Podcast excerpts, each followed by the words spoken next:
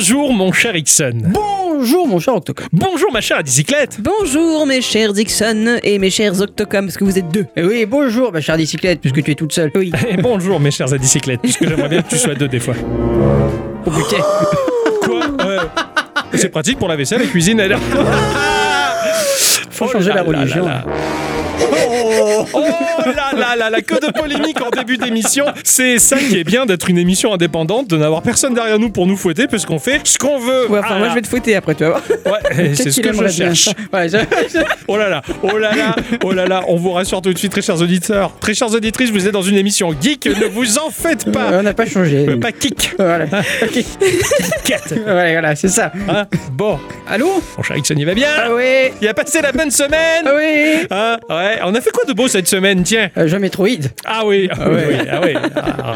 Ah ouais, Ah, on n'a pas déconné là s'approprier la nouvelle Switch là. Ouais, en plus, hein, ouais, ouais, ça rend très bien. Hein. Tout à fait. Oh oui, elle est très jolie, elle est très belle. Très très chouette, les finitions sont comme il faut, j'aime bien. Oui, euh, mais des petits patins sous la, sous la machine C'est ça. qui évite de la faire glisser. Tout à fait, tout à fait. Franchement, ça, ça- elle tient bien avec cette grande béquille là. Ce grand couteau là. ah, voilà. Non, non, c'est bien, c'est bien. T'as fait que du Metroid? Je suis allé un peu sur mon casque VR, mais Ah. un tout petit peu. Jamais assez, hein. Euh, non, mais j'ai pas forcément eu le temps. Mais par contre, mais par contre, au-delà de ça, on a testé Back 4 Blood avec ce cher El ouais. qui est, euh, bien amusé quand même. hein, D'accord, des d'accord. hordes et des hordes de zombies. C'est cool ça, c'est bien. Ouais. Franchement, heureusement qu'il y a le Pyro pour jouer parce qu'il est, il est formidable cet homme-là. Et Voilà, je tenais à le dire encore une fois, hein, mais je les aime tous hein, généralement. hein. En plus, j'ai eu l'impression d'être en formation avec lui, c'était super. C'était bien ça. Et bah, disons quelle semaine, dis donc. Ah oui. Et c'est tout, t'as rien de plus, euh, petite nouveauté, truc, non? Oh non. Oh, non. Non. Tu sais qu'on est moqué, nous Français, pour nos. Euh, Ah ouais, d'accord. Ouais. Tiens, je savais pas dans ça. le monde, euh, c'est pour, pour le reste du monde, on est absurde à faire ça, ça ne veut rien dire. C'est débile. Ouais, ouais, ouais. C'est vrai qu'on le fait souvent. hein, ouais, c'est- C'est que, comme le disait Pierre Belmar, euh, Balek. Ah là là, et comme le disait euh, Jean Rochefort. LOL, la salope. Bref, ma chère à bicyclette, Oui. comment tu vas? Moi je vais fort bien. Ah oui, toi t'es ravi, toi. hein Ah, moi là, mais je vis ma meilleure vie, là je suis dans l'attente. C'est le, le meilleur moment. oh oui. Le moment où on attend. Après, le moment où on découvre, c'est cool aussi, mais l'attente, Ah oui. c'est le meilleur. L'attente d'Animal Crossing, la mise à Ah jour. là là, oui. Ouais, c'est énorme. Le contenu qu'ils ont annoncé. Alors moi, ça me fait plaisir parce que ils ont été nombreux à râler. Ouais, il se passe rien, il se passe rien. Bon, je suis un peu d'accord, mais bon, je vais pas râler. Hein. Et puis par contre, bah, je pense que si tout ce qu'ils ont sorti là, c'était sorti au fur et à mesure, ils l'auraient pas apprécié de la même manière. Tu Ah, vois ça c'est sûr. Là, je pense que la communauté entière est ravie. Là, elle a pété un bout là. Oh, j'ai hâte de faire du, de la cultivage. Ah, de- du jardinage. Tout à fait, faire de la cuisination. Ah oui. Ça a l'air super. Non, mais c'est génial. Mais le contenu, il est oufissime. Ah là, c'est le. Pour moi, c'est le jeu tel qu'il aurait dû sortir. Là, il est complet. Là, ça y est, il est fait, il est fini. quoi. Il est plus que complet puisqu'ils en ont fait un deux en un. C'est clair. Donc euh, c'est, je veux dire, qu'est-ce que que tu veux de plus qu'est- quoi. Qu'est-ce que tu veux de mieux quoi Il y a deux jours Voilà. d'un seul, mais je, mais je suis à 2000%. Quoi. Là, je Ah suis, ouais. Je suis à fond de chez à fond. Mais j'attends ça avec une fucking impatience. Là, je l'ai quasiment, l'Animal Crossing que je rêvais. Ça y est. Hmm. Donc, Trois semaines. Ouais. Et c'est tout sinon Un peu de Tetris Effect. Ouais, sur hein, ta un Switch. petit peu, ouais, sur ma belle T'as Switch. testé le multi ou pas? Euh, non, pas encore. Après, alors c'est peut-être débile, mais euh, j'ai des difficultés avec la nouvelle Switch OLED. Euh, je pense qu'elle me bousille les yeux. Ah En tout cas, Tetris Effect ne doit pas beaucoup aider. Ou alors c'est parce que j'étais particulièrement fatiguée cette semaine, je sais pas, mais euh, euh, à force de trop jouer, j'ai eu les yeux qui disaient merde. Alors, tu, tu as une option dans. Alors, c'est pas un, un HDR qu'il y a, mais ça, Ça Fait évite les péter- brûlures peut-être. ça fait péter les couleurs en fait. Hmm. Et ça, tu peux le désactiver dans, Dans, la Switch, Ouais. Ah, les peut-être que je regarde, d'accord. Ouais, parce que c'est vrai que les contrastes ils sont très forts sur Ouais. cet écran j'ai- un peu souffert. J'ai fait le test sur euh, Breath of the Wild euh, bah, euh, hier. Mhm. Ouais. Et en fait, en, en désactivant cette option, effectivement, blanc. non, la- le, le vert des feuilles était tellement pétant que, que c'était beaucoup trop. Ouais. D'accord. Et en désactivant, c'est redevenu normal. Donc, euh, D'accord. Ah ouais. D'accord. ok. Donc, faudrait que je Intéressant cette option. Très Voilà. intéressant. Tiens, Ouais. c'est- c'est bien de l'avoir mis. Ah, parce que j'ai souffert. Ouais, tout à fait. là, je le dis, on sait jamais. Mais non, mais bien sûr. mal. Donc voilà, un peu de Tetris, mais non pas non plus euh, de ouf. Je me suis surtout focalisé sur un certain niveau que j'adore. Donc euh, voilà, c'est tout. D'accord, ok. Bon, bah moi de mon côté, pareil, j'ai continué à, à rêver sur ma petite Switch OLED qui est très très sympathique. hein. Comme j'ai pu en discuter aussi euh, avec plusieurs d'entre vous sur le Discord, c'est vrai que euh, le fait de- d'avoir euh, un écran OLED de ouf à la maison, bah, quand je joue à ma Switch, que je la mettais en portable, bah, l'écran LCD, ça me semblait faiblard à côté de mon OLED géant. Mais là, par contre, bah, j'ai la même, j'ai le copier-coller, tu vois. Je me dis, bah tiens, je suis vachement bien. Donc c'est que c'est- très bien d'y jouer, euh, d'y jouer en portable aussi. Donc je, suis- je suis assez content. Je me régale sur le, le Metroid qui, qui avance trop vite à mon goût, mais parce que je le dévore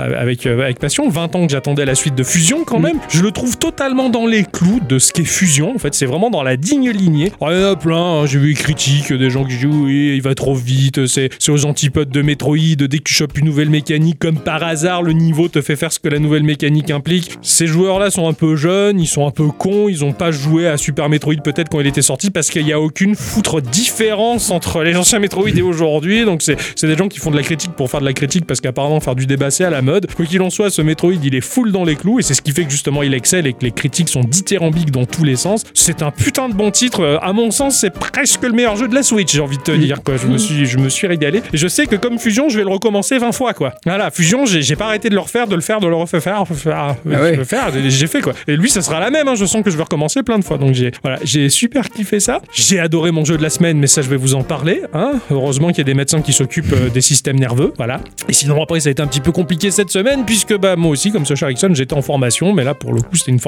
qualifiante avec un examen à la clé, ça va être sympa, sur euh, l'ITIL V4. Euh, moi, j'ai trouvé ça, euh, dans l'ensemble, assez inutile. Alors, je, je vais la faire la blague parce que maintenant on peut la faire. Est-ce qu'elle était divine, dit-il Ça m'intéresse pas. Je- Ah, euh, moi, j'ai pas une carrière qui vise à manager les entreprises et de savoir le fin fond du comment, de pourquoi ça marche, tout ça pour juste installer un écran en utilisateur. Je m'en bats les clochettes. hein. Mais bon, c'était comme ça et bon, c'est toujours bon à prendre hein, une formation, euh, que je la réussisse ou que je la loupe. J'ai accumulé des données dans mon cerveau qui seront purgées à la fin de l'examen. Voilà. C'est toujours sympa, ça faisait du vivant sur notre Discord. oui, voilà, oui, je vous partageais les QCM, tout ça, c'était rigolo. Je voulais rebondir sur ce que tu disais à partir de l'écran OLED de la Switch Yep. parce que j'ai pas encore branché une seule fois ma Switch à mon écran. C'est incroyable ça Oui, Bienvenue sur le Game Boy, quoi Franchement, c'est clair, quoi. C'est c'est super. Franchement, et l'écran est tellement bon que du coup, j'ai pas envie de la vrai. brancher. Ouais, c'est et pas en faux. plus de ça, ça me permet de regarder des séries à côté. et C'est vachement bien. C'est pas con, tiens, ouais, dou- double écran, Euh, double ouais. profil. Avant de rentrer dans le vif du sujet et nos chroniques respectives que nous avons travaillées autour de la semaine, nous allons faire quand même un petit tour de... Ah ouais, on travaille autour, de, la, semaine. oui. Je dis ça Attends, je, je- je rembobine. Avant de rentrer dans le vif du sujet et nos chroniques respectives que nous avons travaillées tout au long de cette semaine, hein, nous allons faire un petit tour de table hein, pour savoir s'il y a quelques news qui vous ont interpellé au cours de cette semaine et que vous avez envie de partager à nos auditrices et nos auditeurs qui nous écoutent, voilà, qui sont là. Oui, coucou. Des news geeks. Les News Geek. Eh, tout à fait.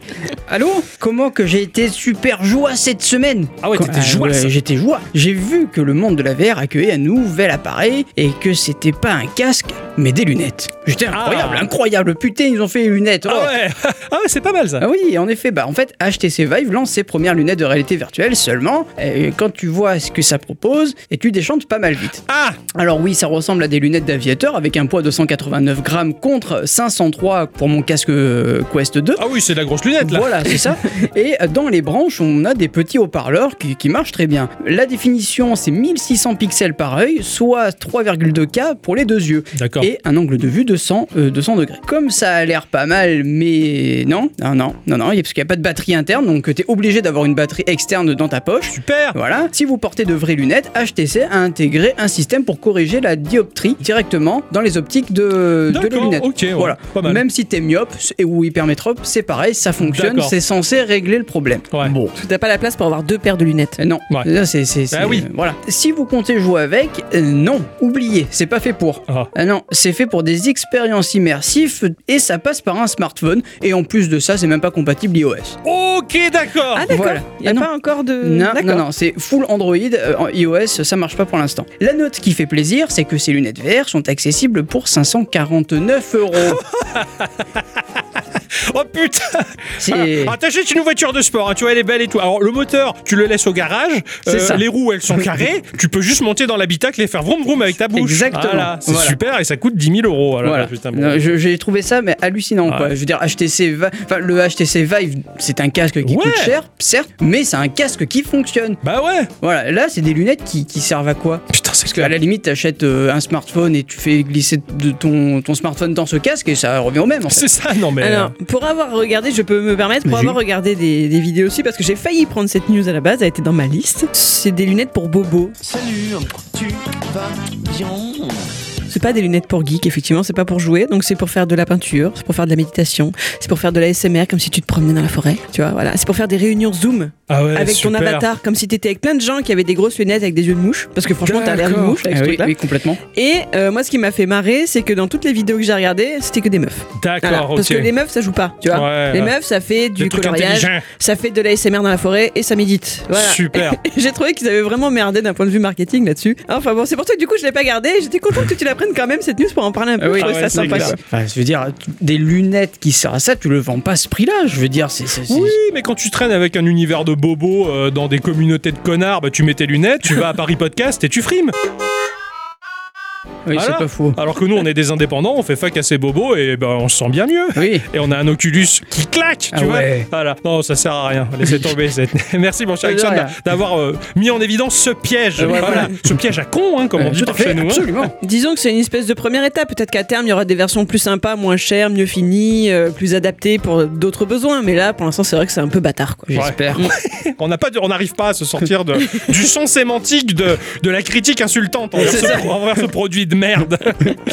Alors que la Switch OLED est sortie depuis une petite semaine, il nous faut reparler de la Switch Pro. Ah. Ça fait à Mm. peu près deux ans que des rumeurs circulent à son sujet, et avec donc la récente sortie de la OLED, il est normal de se poser des questions. Ah ouais. Est-ce que la version Pro de cette console n'était qu'un fantasme? Mais bien sûr. A priori, le projet Switch Pro aurait bel et bien existé dans les cartons de la firme Nippon. Une version améliorée de ce que l'on connaît donc, mais avec la possibilité de jouer en 4K avec un processeur plus puissant. Le Covid et la pénurie des semi-conducteurs auraient bousculé tous les plans, au point que Nintendo aurait préféré ben, laisser béton pour eh bien passer directement à l'étape suivante, une console next-gen. Ah bah bien Ah sûr. bah oui, voilà. Pour l'heure, on parle d'une machine très inspirée de la Switch, dotée d'un tout nouveau matériel permettant de faire tourner les jeux en 4K grâce à la technologie DLSS de Nvidia. Cette évolution serait si énorme que Nintendo n'aurait pas d'autre choix que d'upgrader le reste de la machine avec notamment un nouveau processeur qui pourrait entraîner une absence de compatibilité avec les jeux Switch actuels. Ah, À voir s'ils ne seront pas capables d'un petit miracle entre-temps. Autre info, certains studios se seraient vus remettre des kits de développement 4K pour la Switch cet été. Ça doit donc bosser dur sur la suite d'ores et oui, déjà. Carrément.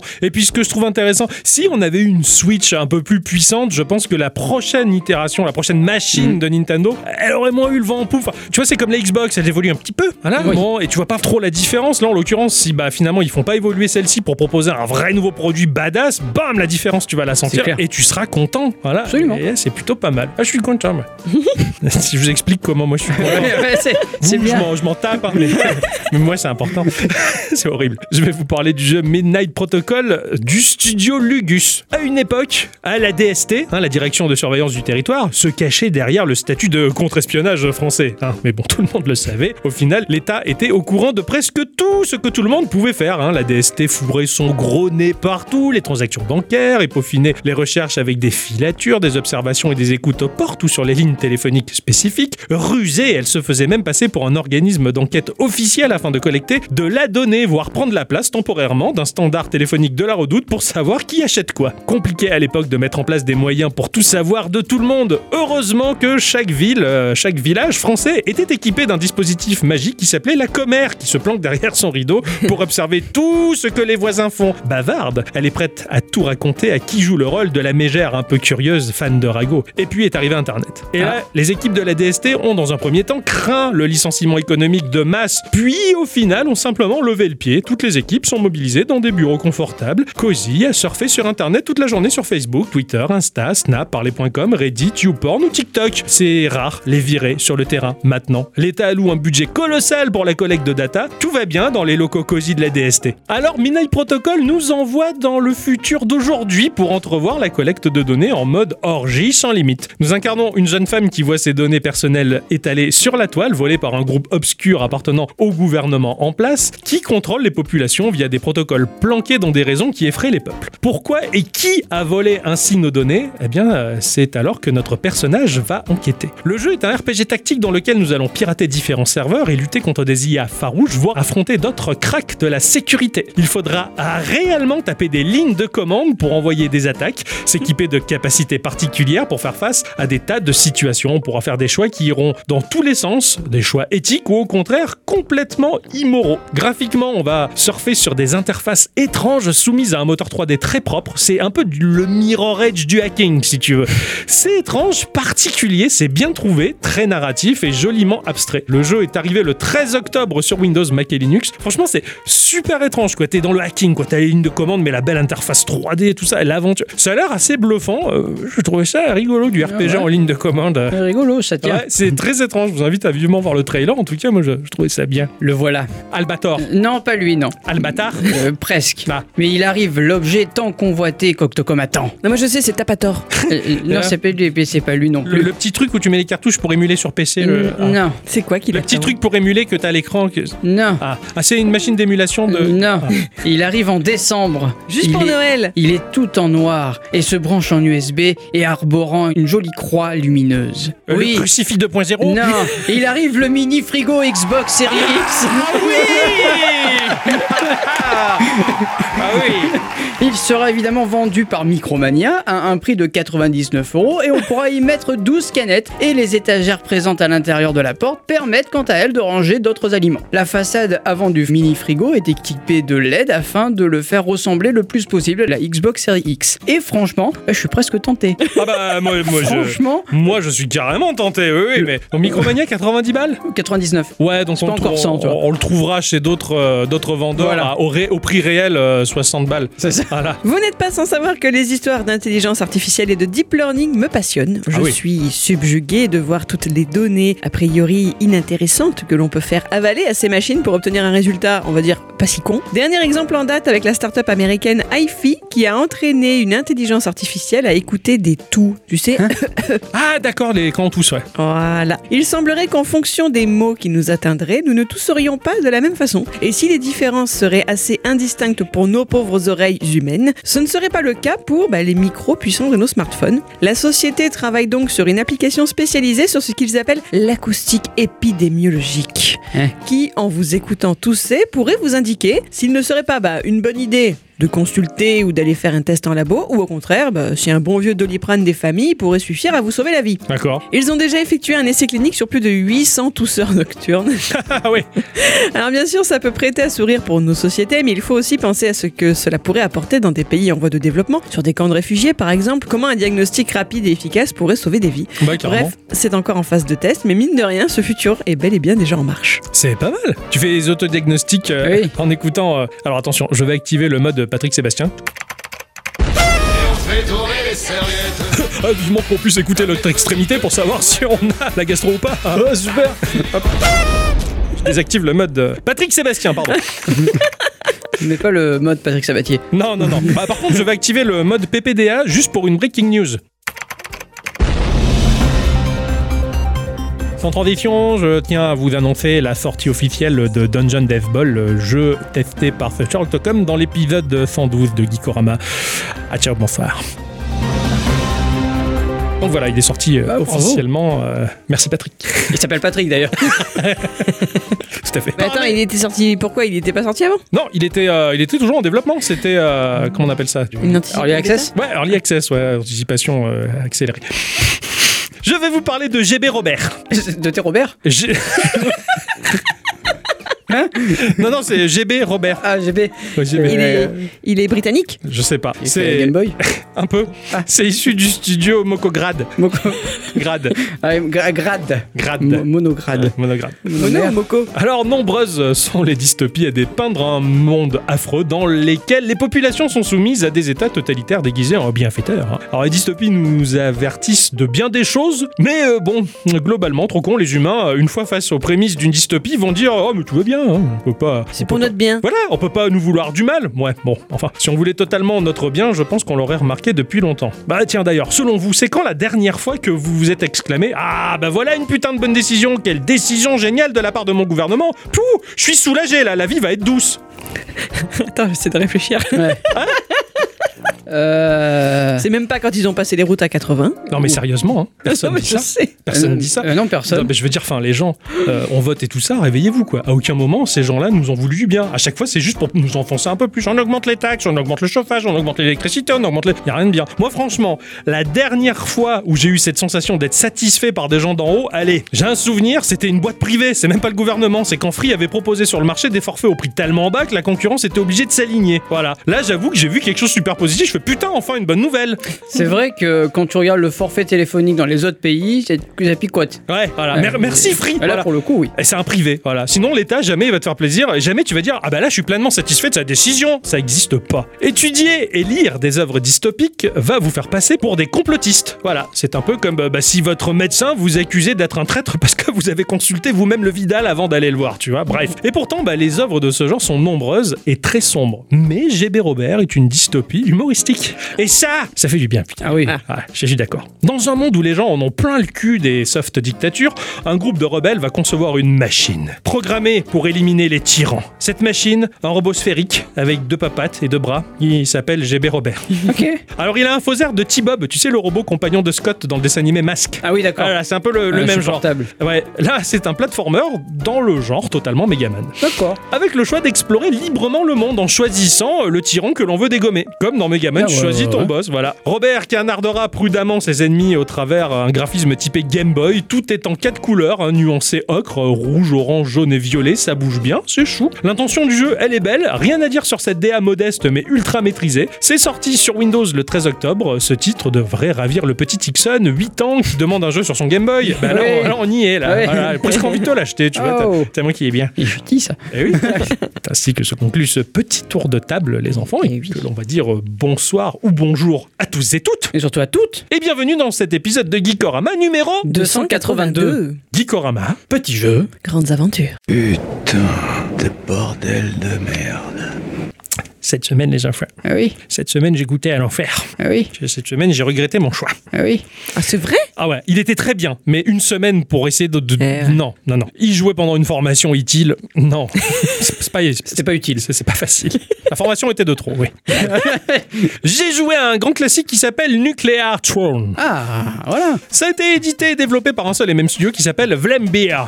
Oh yeah. Studio néerlandais, euh, fondé par euh, Jan William Nijam et Rami Ismail. Ah, je, je me permets une interruption. Bière, c'est l'ours ou la bière C'est l'ours. J'étais plutôt parti sur la bière, moi, tu vois. J'avais déjà fait un jeu du studio Vlambeer qui s'appelait Luftrauser. Ah oui, tout à Ah fait. oui. Testé dans l'épisode 111 de Geekorama. Ça remonte. Ouais, ça remonte. Il propose aussi des jeux comme Super Cradbox euh, ou euh, Gun Gods. Des jeux qui sont très stylisés, très marqués et qui marchent vachement bien. Le site de Vlambeer, je vous invite vivement à aller le voir parce que tout en bas, il y a le nom du designer du site. Le site est stylisé euh, site web avant Internet. Ok, on Ah. en reparlera après alors. Pas une image, c'est une page blanche avec du texte typé Minitel. presque. Écrit en bleu.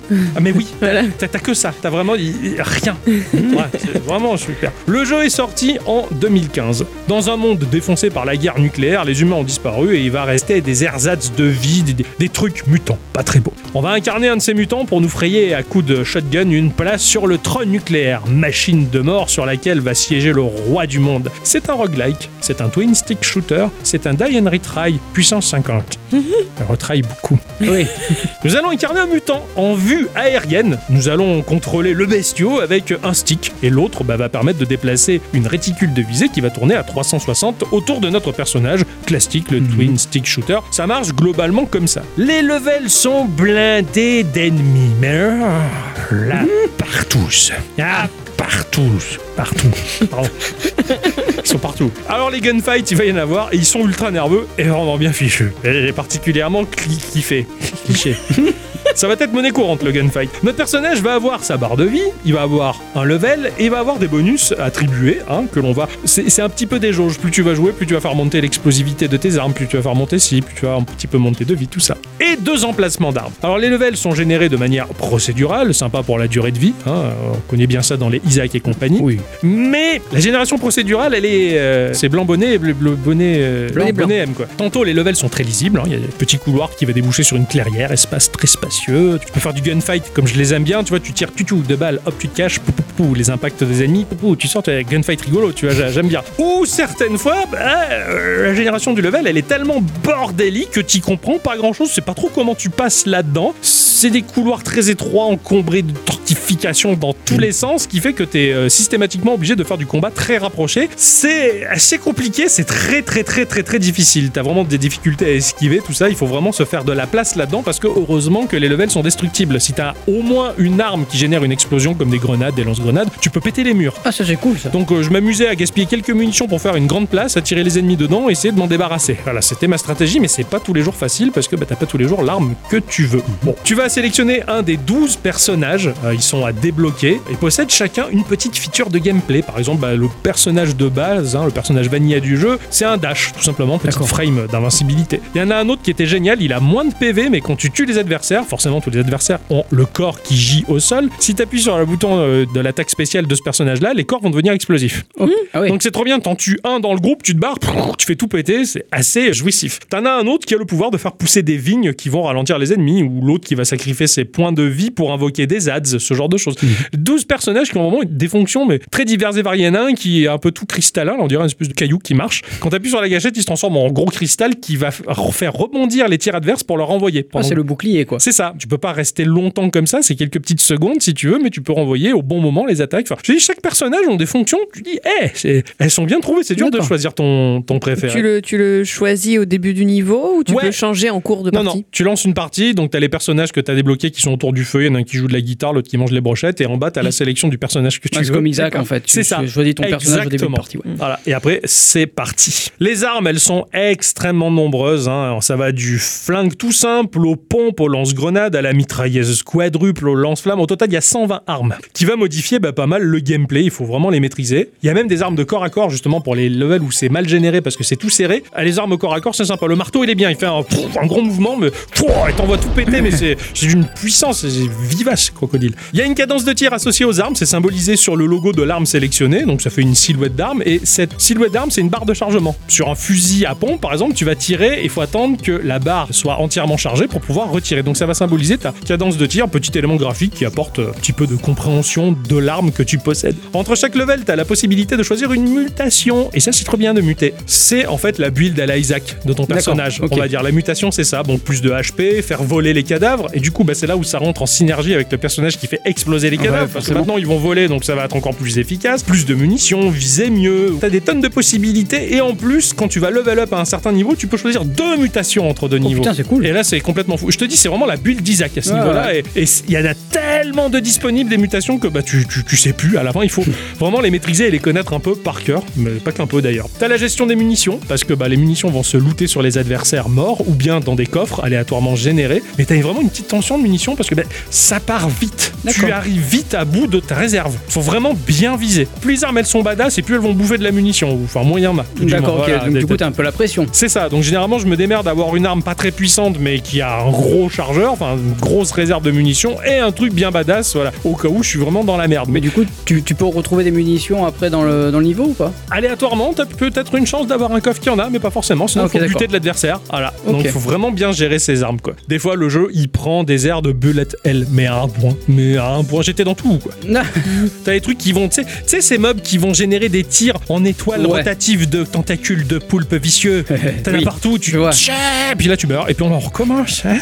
D'ailleurs, chaque nouvel ennemi offre des sueurs froides. Voilà, il y a des parties où j'ai découvert l'ennemi pendant 5 secondes. Je suis un nouvel ennemi. Ah bon, bon, ok, bah, j'ai compris. Lui, il est, faut pas l'approcher. Le jeu va devenir de plus en plus dur et il est même parfois intolérant. Vraiment à la Darkest Dungeon où tout va s'acharner contre nous de manière presque injustifiée, où tu te dis non mais ta gueule là, mais putain, mais pourquoi c'est pas juste, tu vois, m'énerve ça. Mais bon, plus tu te skills et plus t'arrives quand même à faire plier lentement le jeu dans le bon sens. Je dois avoir entre 6 et 8 heures de jeu sur ce titre-là et je commençais tout juste à bien maîtriser le truc pour le sentir moins injuste. ah oui. Tout juste. Tout dépend de la build hasardeuse et de ta maîtrise. Alors le jeu date, mais il reste quand même un must-have, je trouve. C'est un truc vieux comme le monde, le Twin Stick Shooter. Bon, il y a Isaac qui a vraiment posé ses coronesses sur la table, mais il y en avait plein d'autres de ces genre-là, mais lui, bah, il va pas forcément plus loin que les autres, mais il maîtrise tellement son sujet qu'il est ultra jouable, il est ultra calibré, vraiment, tout est super bon. C'est juste qu'il va te demander une concentration hors norme, plus que Isaac. Ah ouais, tu penses Oh putain, je me sens mieux dans Isaac, je me sens plus à l'aise dans Isaac. Lui, pff, il est pire. Ah, vraiment, il pousse le curseur de la difficulté bien plus haut encore. Je te conseille de l'essayer, toi qui as une Ouais, grosse maîtrise d'Isaac, je pense que tu te sentiras un peu mieux que moi, mais euh, je préfère le petit qui pleure. hein. Le boss final, je l'ai vu à peu près en 7 heures de jeu deux fois. Ah oui. voilà. Dont une fois où je l'ai entreaperçu. Je- Ah, c'est le. Bo- boss final, bon. On va recommencer. C'est un coup de bol. Voilà. Le trône nucléaire, je l'ai trouvé euh, vachement plus dur, me faisant passer maman de Isaac euh, pour une sainte. Voilà. Mais le, le, le boss, maman de Isaac, il est facile, hein? Ah oui, oui, oui, oui. L'autre, non. Le, le trône, non. Il est pas, il est pas facile. Va pas jusqu'à Delirium dans, Isaac. Voilà. Tu verras. Voilà. Oui, oui, j'ai j'ai vu. Justement, j'ai comparé. Voilà. J'ai regardé des lives. La première fois que tu vois le trône nucléaire, c'est Delirium. Ah ouais, d'accord. Voilà, t'es là, direct. C'est le cran le dernier. Je suis- Non. T'as plein de petits boss aussi qui sont extra, qui se maîtrisent assez facilement, bien que le jeu reste assez rude. Au total, t'as 8 levels à traverser. Mais franchement, c'est plus simple de passer une licence en médecine, je te, je te le dis. Graphiquement, c'est du pixel 16 bits, très simple, mais euh, stylisé, très comics crado, on va dire. Voilà, c'est ça va taper pour ceux qui connaissent dans, dans le style des dessinateurs comme Jim Mahfood ou Rick Spears. C'est très crade, mais joliment animé. Les environnements, ils sont variés, euh, parfois angoissants. Je pense à cette zone dans les égouts où t'es dans le noir et tu vois juste au travers un halo qui t'entoure. Ah oui. Donc là, tu débloques un personnage qui a beaucoup de yeux, donc qui te permet de voir mieux, donc plutôt pas mal. Mais bon, t'as le labo, t'as la neige, enfin, tout marque visuellement la progression et surtout la montée en puissance dans la difficulté avec une variété d'ennemis qui vont avec. C'est un- les ennemis sont un peu stylés chibi, ramassés, mais ils restent quand même très méchants. Voilà, c'est du chibi connard. Ça y est, des connards Bon, le X, oh, c'est connard Oh putain Ils sont- Ok. Voilà, ils vont tous se regrouper en fonction des différentes zones du jeu et il y a même des zones très spéciales à débloquer de manière aussi tordue que Isaac. C'est très cabalistique, il faut faire Mhm. des choses que pff, faut y aller, faut le maîtriser le jeu pour le comprendre. T'as différents modes de jeu comme la coop qui a l'air euh, très sympathique ou le daily euh, défi, voilà. Une semaine ça suffit pas pour tout voir. Franchement, c'est des centaines et des centaines d'heures qu'il faut pour vraiment maîtriser ce truc-là. C'est comme Isaac, tu peux en parler parce que tu as joué une semaine mais t'as vu 10% du titre. Ouais, quoi. voilà, T'as- ouais, ouais. T'as rien vu d'autre quoi. Alors je me suis beaucoup documenté, j'ai regardé d'autres lives, j'ai écumé le wiki, ça m'a fait du bien pour avancer dans mes parties d'ailleurs. Mais vraiment, je, je l'ai à peine effleuré et je me sens presque honteux de vous le présenter comme ça. Pourtant, putain, 8 heures de jeu, c'est quand même badass sur un titre, mais sur ce genre-là, non. Par contre, bah, tout ce qui me reste, c'est une super sensation, une sensation de puissance incroyable quoi. Selon les armes, t'as même l'écran qui vibre et tout. T'as- une sensation de force, d'explosivité dans ce titre et malgré le fait qu'il soit de 2015, aujourd'hui, bah, c'est encore une pépite. Mm. Je le conseille vivement encore. Voilà. Il me semble qu'il est dans le Game Pass, hein, Ouais, ça il est dans le Game Pass. Moi, je l'avais chopé sur le Game Pass. Je l'ai aussi sur PC, donc c'est ce qui m'a permis d'y jouer euh, pas à la maison. et, euh, et franchement, franchement, ça en vaut largement la peine. Mais faut, voilà, faut s'accrocher. Faut avoir une ceinture de sécurité au minima. On avait voulu y jouer avec euh, Pyro El, El Pyro, mais le problème c'est que ça ne marche pas. Enfin, ça marche en local, mais pas, Pas en, en ligne. En, ligne, ouais. ouais. tout à fait. Ouais. Donc c'est c'est un, un peu dommage, c'est sûr. Donc voilà, Nuclear Tron, en tout cas, bah, c'est c'est encore aujourd'hui, malgré ses 6 ans, bah, une très bonne valeur.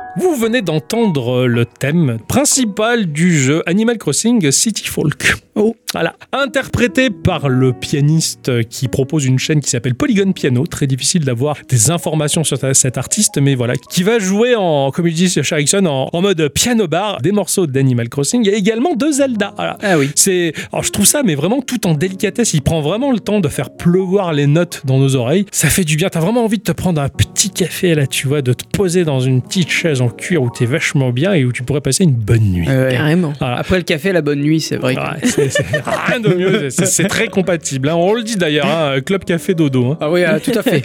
Ouais. On voit qu'il fume pas. hein. Je faisais ça quand j'étais jeune, tu vois. C'est- c'est super. Non, voilà, en tout cas, cet artiste-là, il- de ses playlists, ça, moi, moi, ça m'a vraiment très, très charmé. J'ai vraiment beaucoup aimé. Le, le thème de Rooster est excellent, mais ça, on va attendre la sortie de Zikorama pour le savoir. Tout à fait. Mon cher Ixon, je sais que tu as joué cette semaine. Absolument. Et t'as absolument. joué à quoi cette semaine? Jouait à Valakia, Reign Oh of Dracula. Oh, t'en avais parlé de ça, non? Bah Déjà oui. Dans une news peut-être? Ah oui, Oui. Ça me parle. Oui, D'accord. C'est sorti sur Nintendo Switch, PlayStation 4 et PC pour 29 euros. Et personnellement, j'y ai joué sur la version Switch, car c'est les petits copains eh ben, qui m'ont offert le jeu pour mon anniversaire. Qui Bah, Vous, banane. Ah, on a fait ça, nous Ah oui, à son anniversaire. Tu te rappelles pas Naël Ah oui, c'est pour ça que ça me parle C'est ça. En plus, dans, le, dans, la boîte, dans la boîte du jeu, t'as la carte qui te dit le numéro combien Euh, oui. c'est parce que la série est limitée. Tout à fait. Et c'est pour cela que jamais je vous dirai jamais assez merci. Ah, Oh, bravo. oui, oui. Ça, on est fort quand même. hein. Bravo. C'est développé par Migami Games ou tout simplement MIG, MIG. C'est une équipe de développement indépendante basée à Paris en France. Euh, L'équipe est composée de deux personnes, Mick Perez à la programmation et au graphisme et Jeffrey Montoya à la musique. Montoya. c'est- Bonjour, je m'appelle Inigo Montoya. Tu as tué mon père. Prépare-toi à mourir. Peut-être que c'est une référence, on ne sait pas. Euh, ils sont connus euh, depuis une vingtaine d'années pour avoir développé des freeware euh, rendant hommage à différents classiques du jeu vidéo comme Castlevania The Lekard Chronicles 1 et 2. Ils sont même tolérés par Konami, surtout parce qu'ils sont euh, gratuits. En fait, c'est des jeux gratuits. D'accord. Et attention, gratuit ne veut pas forcément dire cheap. Ouais, Ah, tout à fait. Bien sûr. Regarde-nous. Eh oui, tout à fait. Eh. C'est édité par Storybird qui, pour l'occasion, bien, leur prêtait main forte. Eux aussi, ils sont français et ils sont derrière des jeux comme Guns of Mercy, Finding Teddy, Agelos et bien d'autres. D'accord. D'ailleurs, il, il me semble, j'ai peur de dire une connerie, mais il me semble qu'ils travaillent aussi avec Pixel Earth. Ah ouais, carrément. Voilà. Ah oui, non, mais ils sont, ils sont bien installés dans le milieu. Oui, oui, carrément. Le jeu se passe en 1456 et nous est raconté sous forme de dessin euh, un peu sépia. Et on y voit une jeune archère du nom de Elsin qui mène une vie euh, paisible dans un petit village de Valaki avec son père et son frère et ils passent de bons moments à arpenter la forêt afin de trouver du gibier. Mais Vlad l'Empaleur, plus connu sous le nom de Dracula, va mettre euh, le village à feu et à sang. Ah, mais ça se passe à l'époque médiévale? Ouais, Ah oui, au 15e siècle, il a dit. Ah oui, 15e Mais moi, il m'a- dit Helsin, donc euh, bah, j'ai pensé à Van Helsing, donc je me, suis, dans- je me suis fait la blague dans la tête. Elle conduit un van, et donc si elle conduisait un van, c'est que c'était à l'époque des hippies, et je comprenais pas pourquoi ils allaient chasser. à Il est Helsinki, loin, oui, voilà. Il est loin, loin, loin là. Ah, pardon. je me tais. Euh, Elsin va devoir du coup surmonter euh, ben, la perte de ses parents et jurer de retrouver son frère enlevé par Dracula. Mm. C'est six ans plus tard, aidé par Radu le Grand, hein, c'est le nom du mec, Ok. qu'Elsin est devenue une guerrière bien badass et c'est à présent le moment euh, d'aller tabasser du vampire euh, tout en étant accompagné de ses alliés. Ouais, La vengeance est un plat qui se mange très froid. Tout à fait, et sans sauce aussi. Après ce petit bout d'histoire, on va faire face à, un petit tutoriel afin de savoir comment le jeu se joue. hein. Bon, c'est pas bien folichon, mais ça a le mérite d'exister et au moins on n'est pas perdu Ouais. euh, au premier niveau. On va se déplacer grâce au stick analogique et on pourra donner des coups d'épée. Attention à la hitbox un peu bizarre, mais euh, coup d'épée quand même. Hitbox un peu bizarre. Ouais, ouais, ouais, ouais, le, le coup d'épée est pas très très grand, c'est plus une ouais, dague, tu vois. Pas, ouais, t'as pas, pas, pas de la portée, on Voilà, va dire. Voilà, c'est la longe, elle est pas terrible. ouais. Il, faut, ça. il faut être vraiment corps à corps. quoi. Exactement. Ah, ça, j'aime pas, ça me stresse. ça. Ah ouais? Ah ouais, ah ouais, j'aime bien moi les armes de longue allonge. Dans Dark Souls, ma, ma- mon premier réflexe, c'est me dire bon, elle est où la clé mort? Comme Oui, ça, oui, moi, je pique au loin, tu vois, je, reste loin là-bas. Pique Pique le zombie Aïe, il disait. Le cure-dent quoi, tu vois. Oui, c'est ça. Mais surtout, on va pouvoir tirer des flèches avec notre arc, Ah. et ce dans plusieurs directions, tout en bougeant. D'ailleurs, tu cours, tu peux tirer. euh, Ah ouais, bon voilà. ça. Ah, C'est ça, quand t'as eu 6 ans d'entraînement, t'es Euh, fort après. ah oui, oui, exactement. Chasser les lapins. Mais aussi, on a une gâchette pour rester immobile, pour tirer, un peu comme Ah. dans Metroid finalement. Tout à, tout à hein. fait, carrément. On pourra également euh, sauter, même double sauter, sachant que si jamais tu n'aimes pas le mappage des touches, tu peux tout changer dans les options. Putain, ça c'est Et bon. Ça, ça, c'est très plaisant. ça c'est classe. Alors je disais un peu plus tôt qu'il y avait des compagnons qui allaient nous accompagner, mais ce n'est pas comme vous le pensez. En fait, voyez ça comme des invocations. Tu vas récupérer des orbes en tuant des ennemis ou directement euh, sur, le, sur le, le terrain, et tu vas pouvoir faire des invocations magiques. Par exemple, tu vas avoir euh, Constantin qui va améliorer tes flèches, ou Sylvius qui va euh, te permettre de faire un rush horizontal. D'accord. C'est un peu comme le chaman dans Warcraft, avec ses totems. Ouais, sans les totems. Oui. Euh, c'est ouais, c'est des invocations. quoi. Mm. Un peu comme dans Final Fantasy, quand tu as euh, assez de mana, tu peux invoquer une, bah, une divinité. Constantin et tout. Oh, c'est prénom quoi. Ah ouais, bah Ah, c'est écoute, marrant hein. quoi, les invoquer. Je, je pensais qu'il allait dire il y a Constantin, il y a Luc, Sylvia, attendez-moi quoi. Tu vois, c'est, un peu dans la même thématique quoi. Tu vois. Bah, c'est des noms de Valaki, sûrement, je sais pas moi. Probablement, Voilà. euh, il allait là-bas le Bah, forestier. cela dit, t'en as un qui s'appelle Christian, mais qui te permet d'être invincible un court instant. Est-ce qu'il y en a un qui s'appelle Patrick? Non, il y en a pas Il un dira qui pas s'appelle son nom de Patrick. famille, il dira pas, mais il s'appelle Patrick. Il a un grand couteau par contre. Le jeu est pensé pour être joué en normal, si bien que si vous, comme moi, bah, vous testez le jeu en une semaine, euh, bah en fait déjà en facile vous n'avez pas la bonne fin Ah. et, et en plus vous n'avez pas votre score à la fin du jeu. Mais vu que le jeu est pensé pour jouer en normal, euh, il est là pour le coup c'est beaucoup plus dur Ouais. et le game over tu vas le voir assez souvent. Ouais, il faut faudra- bien le temps de le lire. Voilà, c'est ça. Il, faudra faire attention à notre vie et faire attention à notre score parce que au plus tu as de score, au plus tu as la possibilité de réavoir un continu.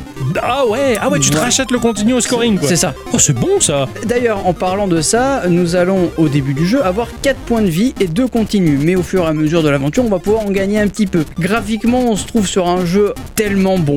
C'est de la 16 bits, mais de la vraie. La bonne vieille 16 bits qu'on l'on connaît sur une Mega Drive par exemple. C'est un subtil mélange entre du Castlevania et du Shinobi. Putain, c'est bon ça. Ouais, vraiment. Euh, le côté Castlevania pour le côté Dracula et le côté Shinobi pour tout ce qui est gameplay. Mais c'est bon ça, c'est la Ah, fusion ouais. de deux genres excellents. Exactement. Franchement, si vous êtes nostalgique de cette époque euh, bénie, hein, pour moi c'est une époque bénie du pixel art, vous plaira à 100%. L'animation des sprites, elle est franchement bien faite et, et- et donne même une petite âme au jeu. Tu vois le, la BO est aux oignons, c'est du rock instrumental. D'ailleurs, j'ai même oublié de préciser que les personnages sont tous doublés en anglais. Non, il parle blabla quoi. Ouais, carrément. Enfin, ouais, ouais, ouais, ouais, Ouais, voilà, d'accord. Oh, excellent Ça, ça marche très bien. Bon, c'est pas la meilleure, le meilleur doublage du monde, mais ça a le mérite d'être là. Ah, Ce qui sera pas pire que Metal Gear en français, hein. Euh, oui, c'est sûr, c'est sûr. Ce qui m'a vraiment plu, au-delà de son ambiance et de son esthétique, c'est aussi le défi qu'il propose. Mm. Même si on meurt assez souvent, le jeu va nous ramener au début du niveau. C'est pas frustrant. Oui, d'accord. Voilà. T'as- T'as t'as pas forcément de checkpoint, t'es obligé de te refarcir des choses que t'as galéré à faire, mais c'est pas grave, c'est le défi, il est là. Et en plus, maintenant que tu connais les pièges, tu peux euh, avancer Ouais, plus, fa- d'accord. plus facilement. Il y a des passages assez cool, comme celui où on est sur une espèce de charrette en mouvement. Certes, c'est du déjà vu, mais ça marche aussi très bien. Ouais. Les combats de boss, ils marchent parfaitement. Ils sont parfois très coquins. Hey, Ah il te, euh, il te titille le zboubi non, pas du Ah, tout. Ah bon, d'accord. Enfin, à, à- à Pardon. moins que tu aimes faire ça avec un ours, mais bon, je suis pas sûr. Hein Bon, Il y en a bien, hein. Ah, ah oui, mais là non, parce J'aurais fait un commentaire, euh, mais je, non, je m'abstiens. C'est pas bon pour moi. ah, ok. C'est moi l'ours Bah non, ça aurait été moi là. Ah Con, On va en parler en off de tout ça après, hein Ouais, Parlez-en entre vous. Oui Ah, euh, là, là t'as des putains de saloperies d'ours qui arrivent en plus en même temps. T'en as plusieurs de, de boss Ouais. d'ours. Ah. Et ils se picotent. hein. Ouais, d'accord. tu les aimes plus, là Non, Ah ouais. non, non, non. Euh, Winnie, tu vois, là, je l'ai vu euh, d'une autre façon. Ouais, quoi. ouais, c'est ça, la version Jean-Jacques Hano, quoi, dans C'est l'ours, ça, d'ailleurs. voilà. Ouais, saloperie de C'est- bête, là, ouais. Exactement. C'est ça, on donne... Ni version Jean-Jacques Hano. Ah oui, il a fait ce film, là, de l'ours, qui... Au moment, le petit, il mange les champignons, là. Ça part en, en brioche. Mais non, c'est le film, j'y Je peux rien, pas, je l'ai pas vu, moi. Ah, pardon. Non, franchement, je suis vraiment très très surpris de ce jeu. Je suis vraiment euh, conquis. Vraiment, ce jeu m'a conquis. C'est vraiment une nostalgie de. Si t'es nostalgique de cette époque, ça va marcher. Ouais. Y a pas de frustration. C'est du tonnerre. D'accord. Je vous conseille de poser votre main, votre main, oui, parce que ça peut se jouer à une main. Non, c'est pas vrai. Ah. Il faut jouer avec les deux mains. Et, C'est euh, les jeux pour les bébés. C'est ça. Non, euh, non, là, non, honnêtement, c'est pas un Ouais, jeu ouais, pour ouais, ça a bébé. l'air.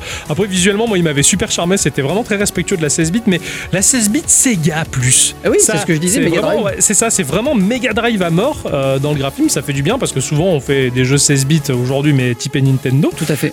soit du type Sega, soit. Soit de type Nintendo. Voilà. Ah, voilà. Et, euh, et franchement, celui-là, bah, il m'a, il m'a rappelé effectivement, comme tu dis, beaucoup de souvenirs. Ça fait du bien de voir un peu du, du Sega revivre. Absolument. Et, bah, justement, il a l'air extra calibré. Et en plus, t'as la petite carte. T'as le compte. t'as- C'est combien 5000 jeux, je crois. hein, 5000, euh, Absolument. Il y a 5000 titres qui sont sortis. T'as as l'un des 5000, c'est pas beaucoup. Et Là, là, de tête, je me rappelle plus le combien de Ouais. numéros je suis, mais, euh, Mais ouais. euh, ça, c'est sympa, ça d'avoir la petite carte qui atteste du combien. euh, ouais, ouais. Bah bravo mon cher Ixon. Je suis ravi de, de t'avoir offert ce jeu. Et bicyclette aussi, je suppose. Ah oui, je suis c'est- ravie d'avoir l'idée. Ouais, c'est toi qui as eu l'idée. Ouais. Eh oui. C'est ça. C'est amorcé par ce cher RTL RTL SMP. hein, oui, tout voilà. à fait. Il Ouais. dit pas que des conneries. Ah non, Voilà. pas que. Une fois tous les 8 ans, il dit un truc bien. quand les lunes sont alignées. C'est ça, voilà. Aligné, ouais. Alignées, le feu, ouais. Ma chère à bicyclette, Oui, c'est ton instant culture. oui.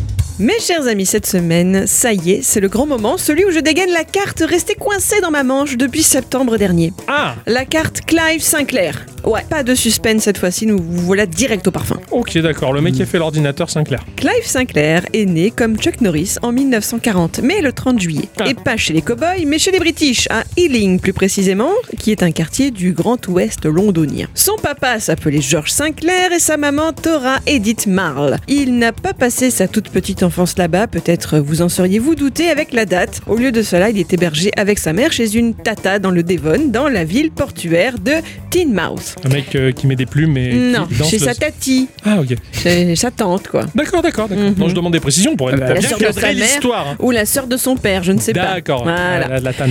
En tout cas, ils ont plutôt bien pensé de faire ça parce qu'ils apprendront rapidement que leur maison était bombardée juste derrière. Ouais. Ah, Ah, c'est Ah ouais, il s'en est fallu à un cheveu de bombe allemande pour que l'extraordinaire Clive Sinclair ne puisse jamais accomplir tout ce que le destin lui avait réservé. oui. Maintenant, je, je vois une bombe allemande avec des cheveux, tu sais, l'arrêt sur le côté, tout ça. Non, les tresses, c'est les tresses, tu sais. Ah oui, Ah, Un peu plus tard encore, George Sinclair trouve une nouvelle maison dans le Berkshire à Bracknell pour, la, pour toute la petite famille. à côté du Goldshire. Sans doute, Il y a sans il y a doute. une petite auberge Goldshire juste en face de la forge. On est bien. alors il y a un ragoût de sanglier, mais incroyable. Et d'ours. Ah oui. Saloperie d'ours. Ouais. Il faut dire qu'en 1943 et 1947 naissent les siblings de Clive, Ian et Fiona. Vous savez qu'il y a pas un, il y a un mot spécial pour les frères et sœurs. Nous on dit les frères et sœurs, mais les Anglais ils ont le siblings, c'est les deux. Ah, d'accord. C'est beau, Ah, c'est chouette. Moi j'aime bien, ça m'a fait plaisir. Enchaîne. Voilà. Pour vous expliquer un peu le contexte familial, le grand-père, Georges, est ingénieur. Il a travaillé pour un constructeur naval et est devenu plus précisément architecte naval. Son fils, Georges, dit Bill, voulait lui entrer dans les ordres ou devenir journaliste. Son père lui a dit euh, Fais des études d'ingénieur d'abord, va après tu verras. Bon, on écoutait papa à ce moment-là, donc bah, il est devenu ingénieur. hein. Il a lui aussi travaillé pour le même constructeur naval, mais en 1939, il dirigeait sa propre entreprise de machines-outils. Puis pendant la guerre, il a travaillé pour le ministère de l'approvisionnement. Mais bref, vous comprenez que ces gens bah, savaient faire fonctionner l'organe entre leurs deux oreilles pour en faire ressortir du concret. Le nez C'est pas un organe, le nez. Ah. Je crois pas. Quant au petit Clive, pour lui, l'école, ça a pas toujours été facile. Il était pas trop branché sport, mais il excellait en mathématiques. Il ne se sentait pas à sa place par rapport à ses petits camarades. La vraie vie pour lui se jouait pendant les vacances scolaires. Les enfants Sinclair se rappellent avoir vécu une jeunesse idyllique. Clive, lui, adorait s'adonner à ses passions, à la natation et la navigation de plaisance. D'ailleurs, il aurait mis au point très tôt bah, un sous-marin. Oui, Ah. Ah, bah oui, Ouais. à 16 heures perdues, Ah, c'est ça, moi, quand j'étais petit, j'ai voulu faire un sous-marin aérien, par contre. ouais, J'ai fait fonctionner le nez. Oh, on enchaîne, on enchaîne. Joyeuse invention mêlant les intérêts du grand-papa Georges et ses lectures de Jules Verne.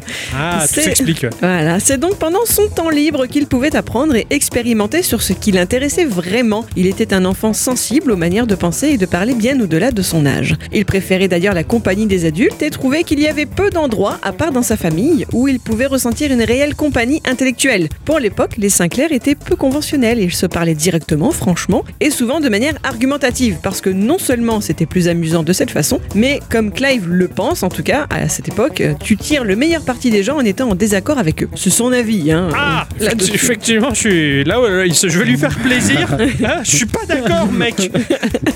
Quand il a eu 10 ans, son école lui a signalé que bah, elle pouvait plus rien lui apprendre de nouveau en maths. Putain, oh, ça, ça picote. Hein. Ah ouais, Oh, piqué. Les profs en PLS, quoi. Ils sucent le pouce en boule. tout.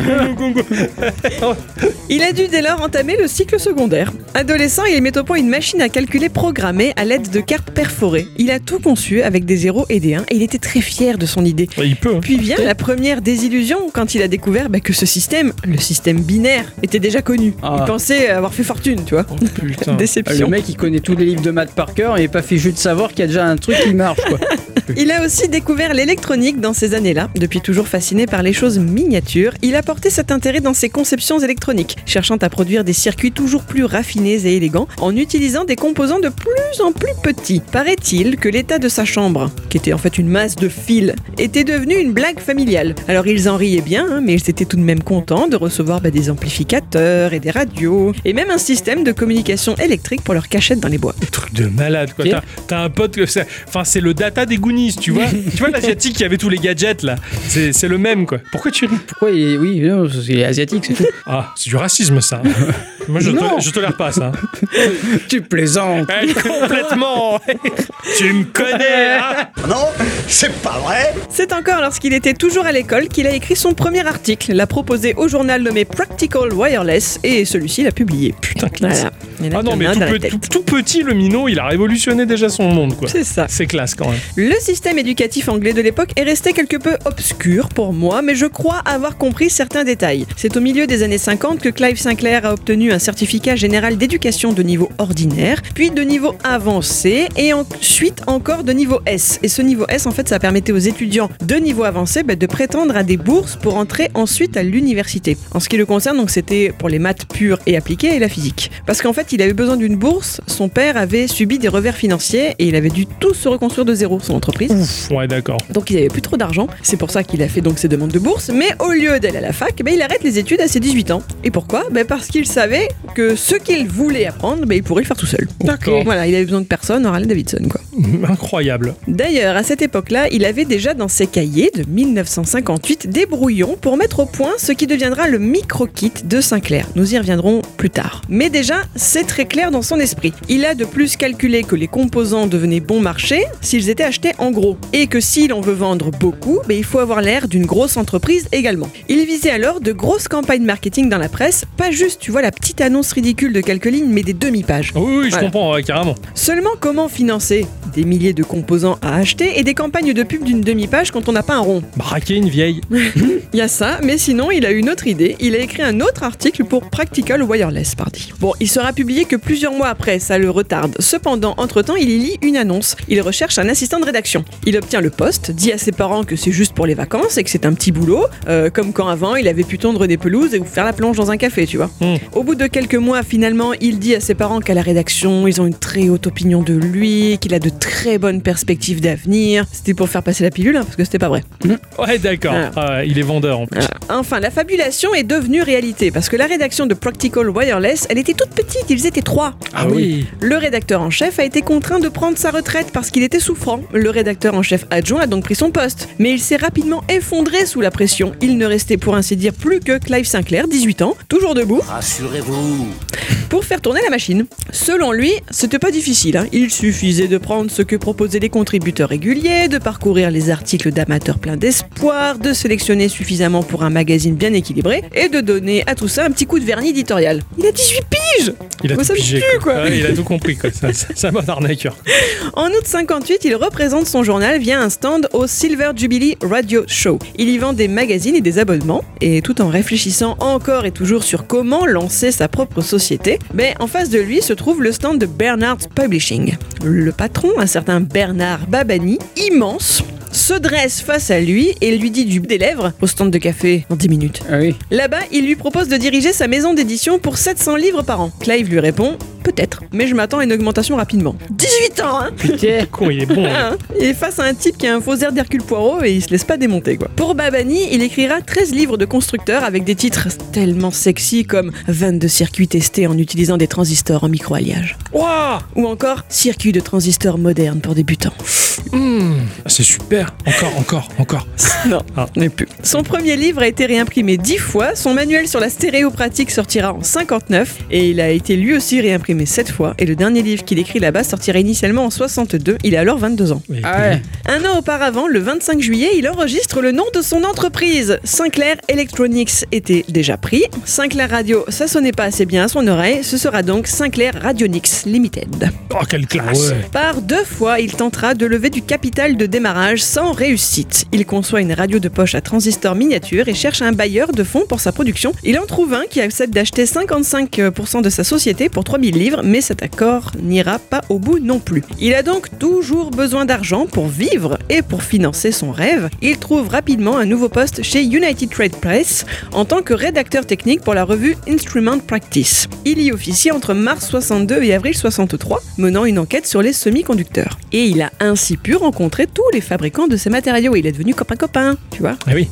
Il contacte l'entreprise Semiconductors Ltd et fait à nouveau preuve de génie parce qu'il savait que les fabricants sélectionnaient des composants pour répondre à certaines spécifications et que par conséquent il leur restait sur les bras ce qu'on peut appeler des rejets. Ouais. Et si c'était des rejets pour eux, peut-être lui pourrait-il néanmoins en faire quelque chose en finalement construisant ces machines en fonction des rejets et non l'inverse. tu vois. Ah, pas mal. Voilà. Optimisation, en fait. C'est ça, en Optimisation mettant- du, du processeur. En mettant de nouveaux plans au point, il a pu concevoir des circuits dans lesquels les composants fonctionnaient parfaitement. Il a conçu une radio miniature alimentée par des piles d'appareils auditifs grâce à son accord avec Semiconductors. C'est une des, une des pratiques qui rentre euh, en considération dans ma formation utile. Et je me doute. C'est pour ça que finalement, enfin moi je m'en fous, mais c'est un, c'est un package de, de process qui sont hyper utiles. Je veux dire, si tu veux optimiser ton entreprise et tirer du profit avec un minimum de, de pertes. C'est à ce- Bref, pardon, pardon, excusez-moi, excusez-moi. Je vous ferai un instant culture utile. hein, Allez, ça marche. Non, Comme ça, je pourrais jouer.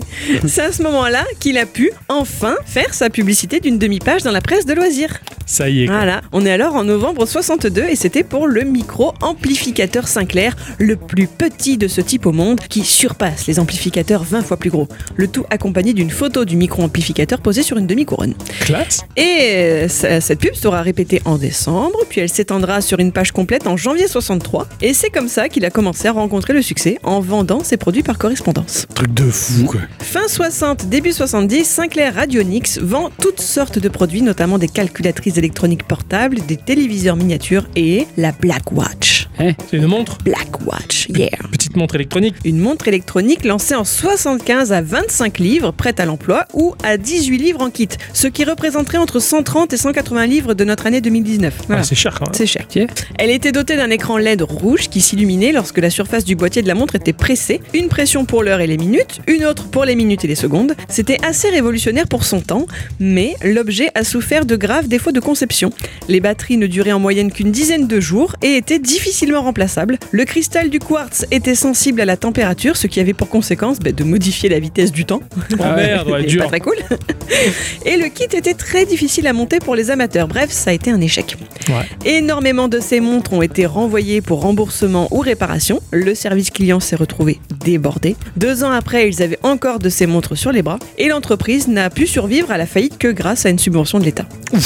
Ceci dit, en novembre 77, c'est petit aparté, Sinclair a eu l'idée d'utiliser le circuit des montres invendues, de les mettre dans un, dans un nouveau boîtier qui corrigeait certains des soucis, et de vendre cette nouvelle version comme une montre à accrocher au tableau de bord des voitures. Et là, cette fois-ci, ça s'est relativement bien vendu. Ouais, d'accord. Mais bon, pour revenir un peu en arrière et pour remettre son entreprise à flot, Sinclair a aussi dû chercher entre-temps des investisseurs. C'est ainsi que la National Enterprise Board, que l'on peut traduire en NEB, enfin raccourcir en NEB, a récupéré 43% de l'entreprise en 76. Mais la relation entre cette société, Sinclair et Norman Hewitt, nouveau directeur général mis en place par la NEB, se détériore. Je passe les détails économiques, mais au final, en 79, Clive Sinclair quitte son entreprise, qui est en train de se faire démanteler et revendre en petits morceaux. Ouais, d'accord. Mais tout comme son père avant lui, notre homme sait repartir de zéro. Ou presque, hein, puisqu'il a quand même récupéré quelques ronds avant de partir de Sinclair Radionics. Et c'est ainsi que va démarrer pour lui une nouvelle aventure. On en reparle la semaine prochaine. Ah, Ah, excellent. Ah, déjà, c'était bien. Ah, c'était passionnant, quoi. Je suis Ah ouais. dégoûté que ça se finisse là, quoi. putain, c'est clair. Le euh,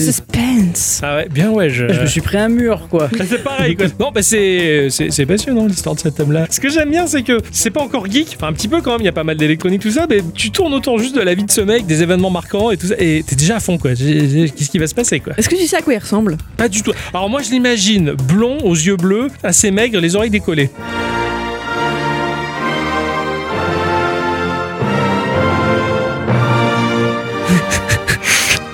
un peu rougeau, tu vois, les joues un peu, et un petit peu de tache de rousseur aussi. Alors, pour moi, il ressemble Marvin, le grand, de Maman j'ai raté l'avion. Marvin Mais pourquoi t'as retiré tes pompes Harry Mais pourquoi t'es déguisé en poulet Ah oui, Mar- euh, le mec, oui, d'accord. Ouais, Ouais, il Marvin. ressemble à Marvin avec les cheveux un peu mieux dressés, euh, un peu mieux coiffés, on va dire. Ouais, c'est un peu comme ça, je le voyais Voilà, en fait. Mais c'est c'est ce genre de bonhomme-là. C'est ça. Bon, en Angleterre, de toute façon, il y a, il y a 8 ou 9 modèles d'hommes. J'ai- Moi, j'avais pas du tout celui-là, tu vois. ah, Moi, j'étais comme euh, le, le- le héros de, des, euh, des animaux fantastiques. Tu vois à quoi il ressemble? Oui, euh, le- la mèche sur le côté, un peu rouquin, euh, un oui, peu oui, maigrichon d'accord. quand même. Ouais, ouais. ouais. Et manteau un peu long. Ouais. Ah bah, Ouais. ils devaient mettre des manteaux à cette époque. hein. Les Bah. hommes à l'époque, ils étaient bien habillés. Et oui. Alors, bam, Voilà. voilà. ça, mon cher Voilà. Ixon. Ah non, c'est pas pour vous, hein. c'est Ah, pour mais- tous ceux qui ont des jogging dégueulasses. Mais tu peux le dire comme On taille un peu là dans cet épisode. hein. Quoi? On ouvre un peu notre gueule. Hein. Eh bien, je crois que. Oh merde, attends, c'est quoi? Ah ouais, d'accord, c'est mon tam-tam qui depuis tout à l'heure. Tam, sonne. tam, tam, toi t'as ressorti ça. C'est le patron qui me l'a donné. Ouais. Alors, j'ai reçu un message du tam tam. euh, Du patron qui connerie ce truc qui dit. Il avait peur de pas pouvoir te joindre sur le portable. alors Octocom deux points. Patron deux points. Question semaine deux points. Alors quel est le jeu sur lequel ou lesquels vous vous souvenez avoir passé beaucoup de temps d'un seul coup au point où vous vous étiez totalement mort en arrêtant?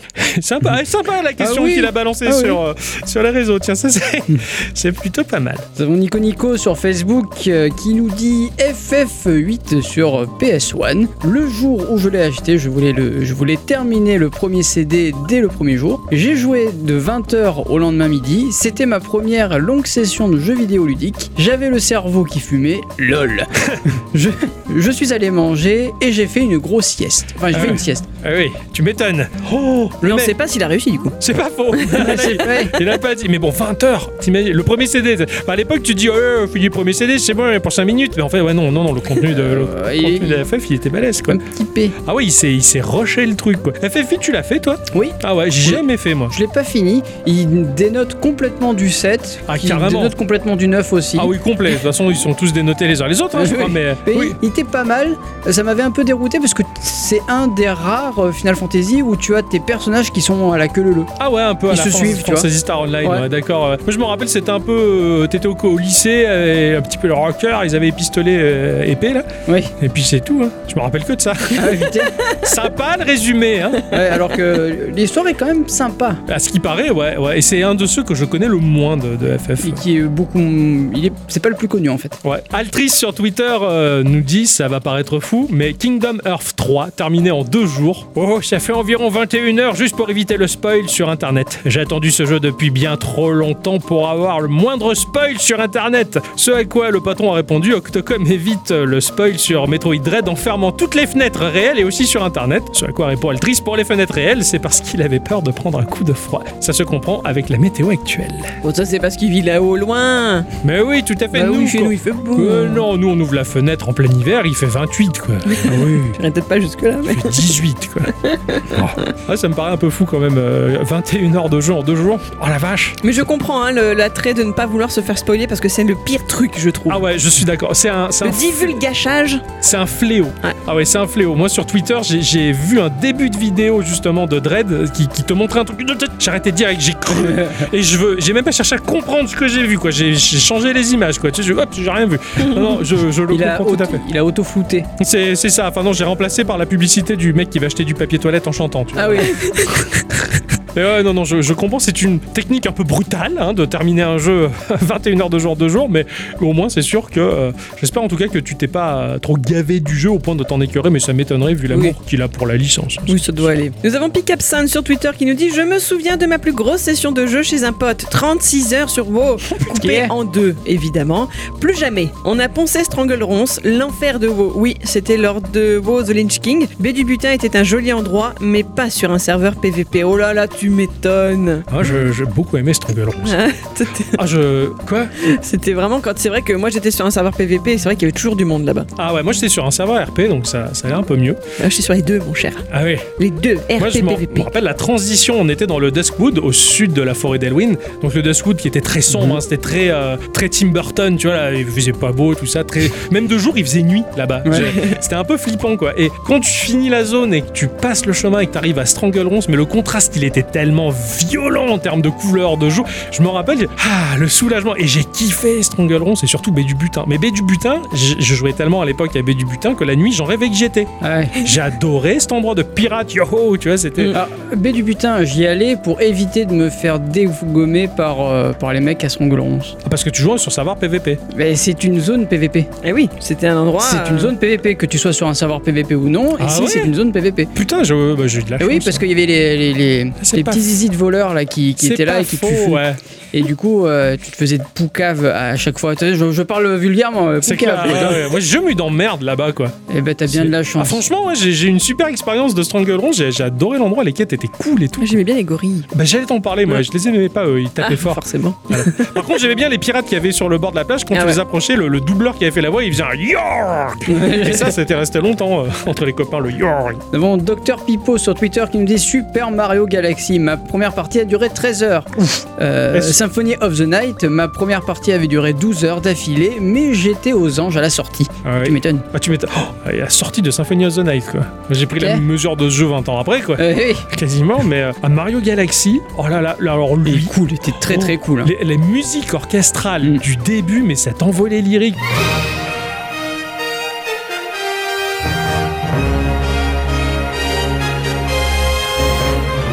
Pour moi, c'était universel, quoi. Mario Galaxy, c'était la réussite absolue de la planète, quoi. Tout le monde était content. Mais en fait, il y avait pas mal de gens qui aimaient pas du tout la mécanique de petite planète à énigmes. euh, Ah et- si, c'était bah vachement ouais. cool. Moi j'étais vachement- Les gens, bah non, il est nul, il y a plein de petites planètes, là tu te fais chier. Eh. Euh, quoi? J'ai. Tiens, prends ton médicament, on va prendre la température. Euh, c'est- c'est- c'est- franchement, ça. Oh, c'est- c'était c'était impossible quoi. Bon, je l'ai- voilà, c'est comme ça. Nous avons ce cher Schlabiche là sur Facebook qui nous dit Crisis 2. Il me surprendra toujours ce garçon. Deux mois à dormir max 4 heures par nuit pour passer et rester premier mondial face à des joueurs qui eux faisaient les 3 à 8 en équipe par profil. Donc c'est pareil, est-ce qu'il y est arrivé Je, bah, je pense que oui, connaissant le bestiau, il est capable de tout.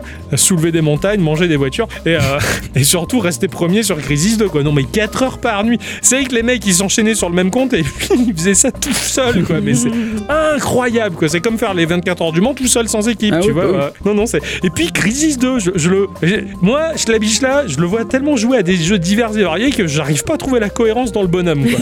je pense qu'il va falloir qu'on le réinvite au micro là pour Un en petit discuter Ah, ASV, tout un peu. fait, ouais. Un Ouais. petit ASV Schlabichla. euh, Ça ferait du bien, ouais, Mm. tout à fait. J'ai lancé euh, aussi l'invitation à ce cher Gontran, qu'on n'a pas vu depuis longtemps, mais il n'a toujours pas répondu sur Discord. Oh le coquin. Je vais le choper ailleurs. Enfin, en tout cas, tout honneur, tout, tout honneur Nous avons Unicia sur Twitter qui nous dit en MMO, je dirais Ragnarok Online et Ion, 15 à 16 heures d'affilée le samedi et le dimanche, donc 30-32 heures par week-end. Ah oui Aujourd'hui, hors MMO, je dirais Stardew Valley. J'arrive pas à décrocher, mais euh, je fais de moins grosses sessions. Et on voit quand même la différence. Hein. Euh, Je pense que c'est. enfin, je ne sais pas quel âge a Unicia, mais quand on vieillit, tu sais, et qu'on peut plus trop faire du MMO et que du, du coup on fait des petits jeux chutis là, C'est ça, histoire de, de- histoire de vivre à côté, parce que sinon on fait plus rien à la maison. mais que Ouais. quand même on y passe beaucoup de temps. Eh C'est ouais. clair, c'est clair. Le MMO, c'est vrai que ça bouffe euh, énormément de temps. Plus on- en prenant de l'âge, tu peux plus, quoi. C'est vraiment le jeu de, de tes 20 ans, quoi. Nous avons Aegis Valknut sur Twitter Je- Ah. Le patron, il a, ah ouais, il a mal écrit, quoi. qui fait, il fait twerk sur le Twitter. C'est ça. Oh oui, essayez Tetris Effect en VR avec un bon casque audio, une bonne manette, un bass-mi et un sub-pack. Je connaissais Tupac. Ouais. Amis, Ames, avant- Tabarnabé. Aïe Ah, c'est marrant Vous parlez javanais Ouais, ah, plus du tout, euh, Todaga. Oui. À mon avis, c'est des trucs qu'il faut qu'il y ait les basses, elles les claquent. ouais, je pense. Je pense aussi, donc ça, ça doit vibrer. Euh, il a intérêt à être en villa, celui-là, parce que, ou en pavillon, hein, s'il est du côté de Paris. parce que, à mon avis, ça, ça doit vibrer chez les, les voisins. Tetris en verre, euh, je veux essayer ça tout à l'heure chez toi. Oui, bah, il faut que je fasse le nécessaire Tu pour l'avoir. fais n'importe quoi, je veux tout à l'heure. D'accord, ok, je vais Ouais. faire n'importe quoi et merde. il va me faire jouer à un jeu pourri, je vais dire, ah, je sais bien, Eh bien, Tetris, c'est fait. les émotions. Du coup, Ziz. euh, t'arrives à jouer longtemps à ça parce qu'à mon avis, tu dois ressortir de là avec un bon mal de crâne quand même. J'en sais rien, moi je pense pas. Je veux tester comme Vacnut. J'aime bien son pseudo. En plus, il joue, euh, il veut jouer au, au gacha français. Eh ouais. Eh oui, c'est- il va falloir qu'on le fasse quand on aura du temps. Allez, C'est Vacnut, si tu nous finances. euh, fais le Kickstarter. Ouais, enfin, genre en fait, tu nous offres un salaire, comme ça on va plus travailler et on se concentre que là-dessus. Hein. Promis. Combien on fait ça Nous avons Dakadictech sur Twitter qui nous dit Ori and the Blind Forest, 20 heures dessus avec juste une pause d'une heure pour manger le midi Pourquoi et le soir. Oh, J'imagine sa tête après ça. les Die and Retry, ça m'épuise totalement. Après avoir fini le jeu, j'ai stoppé les jeux vidéo pendant au moins deux semaines. Ah ouais, mais là tu sors de là, t'es en mode panda quoi. Tu sais, t'as les valises sous les yeux quoi. Enfin, oh, ça aurait été terrible. Ori the Blind Forest, j'ai mon, mon meilleur pote qui l'a fini il y a pas longtemps. Il m'a dit que c'était un enfer. Ah ouais, c'est vrai Ah ouais, il est super dur. Il est ultra hardcore. Ah bon, je le ferai pas. alors. Ouais, il me donne envie parce que je le trouve beau. C'est mais- ça, il est beau, mais c'est juste pour te faire passer le. Voilà, c'est comme si tu peignais des paysages japonais sur un suppositoire, tu vois. Tu dis, oh, c'est beau, et en fait, ça fait mal, quoi. ça change rien. Franchement, il, il est- il a l'air terrible. Il est très beau, effectivement, mais il a l'air vraiment très, très dur, quoi. Mais une heure pour manger, quoi. Genre, c'était le planning de la journée, tu vois, en, en mode élève, tu vois. Alors, tu vas du temps. Bon, on mange à midi, on reprend le jeu après. Bravo, en tout cas. Et pour finir, nous avons Exvoto sur Twitter qui nous dit Kaiser 3. Je pouvais y rester des heures sans m'en rendre compte. Après, je vous dis pas les courbatures et la fatigue. Ah ouais, Ouais. j'imagine. Ah, un joueur de jeu de gestion. Ah, je comprends tout à fait, moi, sur les jeux de gestion. À une époque, époque MMO, hein, mais 20 ans, voilà, j'avais le temps. Et, euh, et, euh, je me rappelle, je pouvais passer des, des heures sur. Et justement, c'est ce, que, c'est ce que je vais dire pour la réponse à la question du patron. Vous, c'était quoi, vous qui vous a bouffé tant de temps? Je dirais en MMO WoW, hein, parce que bon, le vendredi en général c'était ouais, sortie, sortie du lycée, euh, faire tes 17h. devoirs oui, toujours. 17h, on allait au cyber et jusqu'au lendemain matin 8h, on jouait. Ouais, Voilà. d'accord. Donc, Ah ouais, nuit blanche, quoi. euh, ouais, ben en fait, tu payes 10 balles et on, on payait 10 balles et on pouvait faire la nuit complète. Quoi. Ah ouais. Ah, un truc de fou. quoi. Et ouais, vu qu'à la maison, j'avais pas le, le PC euh, adéquat. Adéquat, ouais, bah ouais, ouais. C'était bien ces dimensions euh, cyber parce que t'étais avec des gens, t'étais. Je trouvais ça vachement bien ça. de rester enfermé chez toi, c'était pas mal ça le cyber. Bah, t'avais la, la dimension sociale du cyber, mais en plus de ça, quand t'étais dans une guilde, t'avais la dimension sociale Bah de la ouais. guilde. C'était du kiffé quoi. Sur- Tu étais avec ta guilde dans la même pièce quoi. Mais euh, Ouais. c'est terrible. T'as dû vivre des trucs de folie. Ah, quoi. c'était sympa, ouais. Ah ouais, franchement, je t'en- je t'envie un peu d'avoir vécu ça. Tiens, c'est bon ça. Ah, ça me manquait terriblement. Ouais. Orwo, euh, je dirais Majora's Mask en son temps, Ouais. euh, parce que j'ai eu le jeu euh, et en fait, j'ai pas, je pense que j'ai pas éteint ma console euh, au moins pendant deux jours. Ah ouais. Euh, ouais, ouais. je- Grand malade. Hein. Eh, eh, C'est juste que j'allais à l'école et vu que la nuit je dors, voilà, Tu laissais tourner la console Et en ouais. éteignant la télé. tout à fait. Ah, on faisait souvent ça à l'époque. Hein. Eh oui. Maintenant, tu fais ça, tu la tues la console. Mais bon. Ou alors il faut mettre des ventilos tout autour. Ça, c'est ce que je fais avec la Ouais, Switch. ça- hein. Ouais, ouais, ça, on me connaît bien pour ça. Tu devrais en mettre un devant, un derrière, un qui souffle, un autre qui aspire l'air. Non, Eh, non, parce que devant, euh, les capots, ils, ils- ils servent à rien. Moi, derrière, j'arrache, tu vois, le, le capuchon de, de la Switch. Comme ça, je la ventile mieux et ça, ça marche bien, effectivement. Elle perd en température, quoi. oui, mais Euh, de mon côté, alors j'ai un souvenir incroyable sur les Sims 1. Sur les Sims 1 où euh, le matin je me suis levé très tôt et euh, j'ai dû me coucher à 4h du matin parce que j'ai joué aux Sims d'affilée en bouffant des pâtes blanches devant. C'est, c'est- Pourtant c'est les Sims 1, hein, mais il était tellement addictif quand je le découvrais ce truc là que j'ai- j'étais complètement fou. J'ai pas arrêté quoi. J'ai des souvenirs incroyables aussi où bah pareil je me levais le matin, 10h je pense, facile, et je me couchais à 5h du mat sur Heavenline, voilà, Mm. à, à parcourir un MMO. World of Warcraft moins, euh, Ouais. beaucoup moins, mais ouais, euh, Heavenline lui par contre il m'a, il m'a bouffé énormément de temps. Avec euh, ce cher Michael qui est venu dans notre épisode ASV euh, 213 de Geekorama, on avait passé une nuit blanche complète à jouer à Soldier of Fortune, euh, le 1. C'est Ok. un, je sais pas si ça te parle, Soldier of Fortune, c'est un FPS, un jeu de, de shoot à la première personne, euh, mais extra violent, mais ultra fucking violent, démembrement outrance, mais euh, avec localisation des dégâts. Donc euh, tu tires dans l'avant-bras, tu Ouais, fais ouais. éclater l'avant-bras, tu tires tire dans les jambes, la jambe éclate. C'est, c'est- en fait, j'y ai jamais joué. C'est juste la première rencontre avec un, avec un pote, maintenant que je vois plus. Mais euh, j'allais voir mon, mon meilleur ami à l'époque chez lui, donc c'était son frère, et Ouais. son frère m'avait euh, viens voir le jeu et tout. Et du Ouais. coup, il m'avait montré ça. Il était extra violent. Tu tirais dans le ventre et les types ils se tenaient les tripes qui sortaient. Enfin, c'était dégueulasse quoi. Et on avait fait nuit blanche là-dessus, mais euh, on était éclatés. C'était pas notre jeu de prédilection. Enfin, moi, ça m'est- ça m'avait bien fait rire quand même. Il était défoncé le lendemain. Il est rentré chez lui à vélo, sachant que le guidon marchait pas parce qu'il tournait tout seul à 360. Il est tombé 20 fois sur le trajet. On était éclatés. Et moi, le gros problème, c'est que quand je fais une nuit blanche, au bout d'un moment, je... c'est comme si j'étais ivre mort. Je fais des trucs que je sais pas ce que je fais. Donc j'ai des souvenirs, euh, bah pareil, hein, nuit blanche les copains où tu te réveilles dans une baignoire couverte de chips ou dans la niche du chien, ok, et tu te réveilles, je mais qu'est-ce que je fais là Je sais plus ce que je foutais. Et donc, bah mon pote Michael était parti, euh, Soldier of Fortune c'était super. Pourquoi? Alors mes parents étaient pas là pendant une longue période. Pourquoi? J'en sais rien. J'étais allé dans leur salon, j'avais ouvert le placard et j'avais étalé les VHS par terre. Toutes, mais toutes les VHS, je m'en suis aperçu quand je me suis réveillé après, et je me suis réveillé, et sur la table de nuit, j'avais disposé un bol dans lequel j'avais mis une canette. Voilà. J'avais rempli le bol d'eau et j'avais mis la canette dedans. Et là, tu te réveilles, tu vois ça, tu. Eh, pourquoi? Tu vas dans le salon, tu vois les VHS, mais un tapis de VHS. Mais pourquoi? Qu'est-ce que j'ai fait là? Qu'est-ce que j'ai fait? Là vaguement, J'avais vaguement des images dégueulasses de Soldier of Fortune et avec euh, bah, Michael. On s'était dit plus jamais. On fait plus jamais nuit blanche. On fait dodo quand on a sommeil. hein. C'est, trop dangereux quoi. Voilà, c'était des souvenirs de, de gros longs moments sur, sur les jeux. Il y avait un peu du Dead Space aussi où je me l'infligeais des journées complètes. Et tu sais, c'est l'après-midi, 17h, tu sors. C'est comme si tu dormais. Tu t'es, pas bien. J'aime pas ces- cette sensation de, de pesanteur. T'es déconfit comme ça. C'est, affreux. Alors, et toi, ma, ma chère à bicyclette, t'as des trucs qui souvenirs? Ben non. Non, mais t'es sérieuse? Bah non, j'ai jamais fait de hyper grosse session de jeu du 20h, du 21h. Non, j'ai jamais fait ça. Jamais. Même quand on était en confinement? Bah tu m'as déjà vu 20h sur une console, non? Non, je sais pas, moi j'en sais rien. Bah, euh. T'étais là Non, non, j'ai mais jamais fait ça. J'ai joué à WoW longtemps, j'ai fait des, des grosses sessions, mais allez quoi, 5-6 heures quoi. ouais, Ouais, c'est pas que mal. Voilà. Ouais, J'ai- fait du WoW, j'ai fait du Sims, euh, oui, voilà. Moi, c'est plutôt euh, les jeux vidéo, non, parce d'un moment, ça m'abrutit en fait et j'en peux plus. Euh, si je dois comparer ce genre de questions à un autre média, bah, c'est les bouquins. par. Ah oui, ah oui, toi, Voilà. Voilà, moi, oui, non, mais là, oui, J'ai- oui. Eu des livres où je, je n'arrêtais pas, que ce soit en marchant, en cagant, en dormant. je suis désolée, C'est mais j'avais mon bouquin quoi. Et des fois, elle se bouffe 300 pages dans, dans la journée, quoi.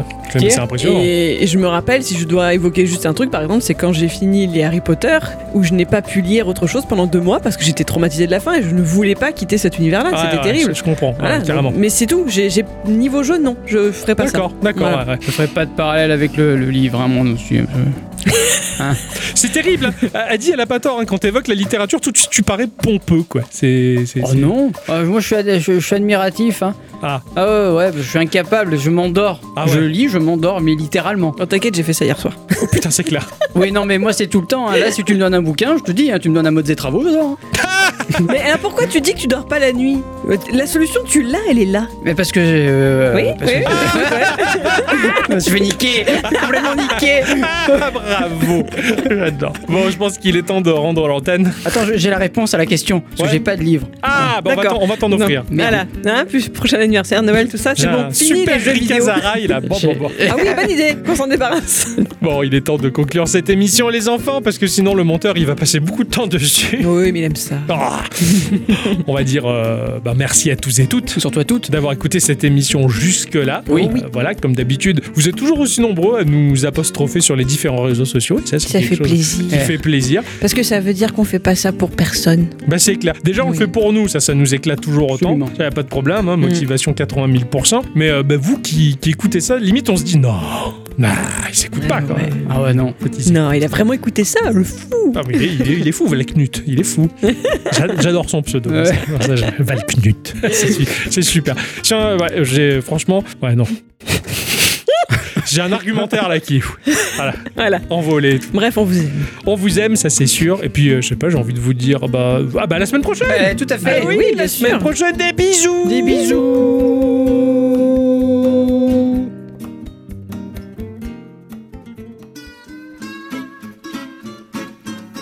Saisir l'opportunité de cette outro pour vous raconter une anecdote qui m'est arrivée dans un jeu vidéo.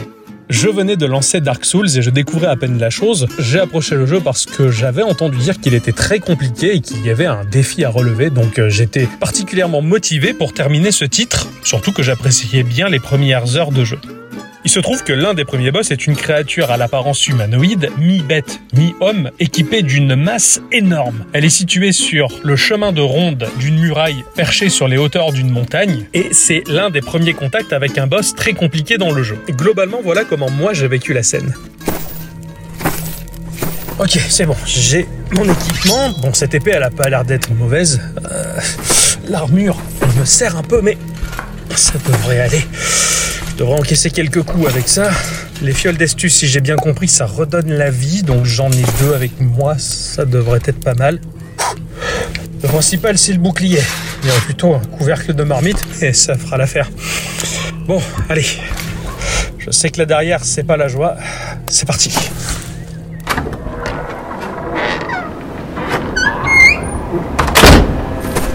Ok, bon. Je traverse la muraille et je devrais arriver au château. Oh, pu- euh, c'est quoi ça? Oh la vache, le, oh, le bestiau, oh le mastard. Oh c'est quoi ce truc? Ça doit être un boss, c'est pas possible. Oh la masse qu'il a Ça commence fort le jeu.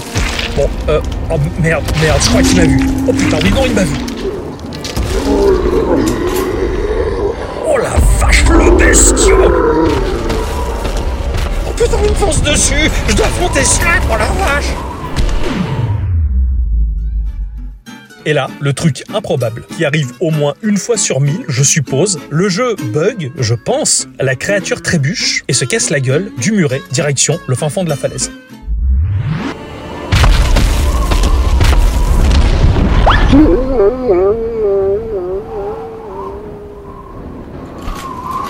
Ouh la vache Oh putain, j'ai cru que j'allais devoir affronter le boss. pas mal le petit script pour mettre le joueur dans l'ambiance. Ah, ça m'a foutu la trouille. Heureusement qu'on n'a pas à l'affronter celui-là. Bon, bah. euh, finalement, c- c- ça n'a pas l'air si difficile que ça, Dark Souls. Finalement, la réalité du jeu est vite revenue à l'ordre et m'a rappelé que Dark Souls c'était compliqué. Mais j'avais commencé avec ce bug incroyable qui fait que j'ai pas eu à affronter l'un de ses premiers boss et c'était plutôt sympa. Merci le destin de me l'avoir épargné.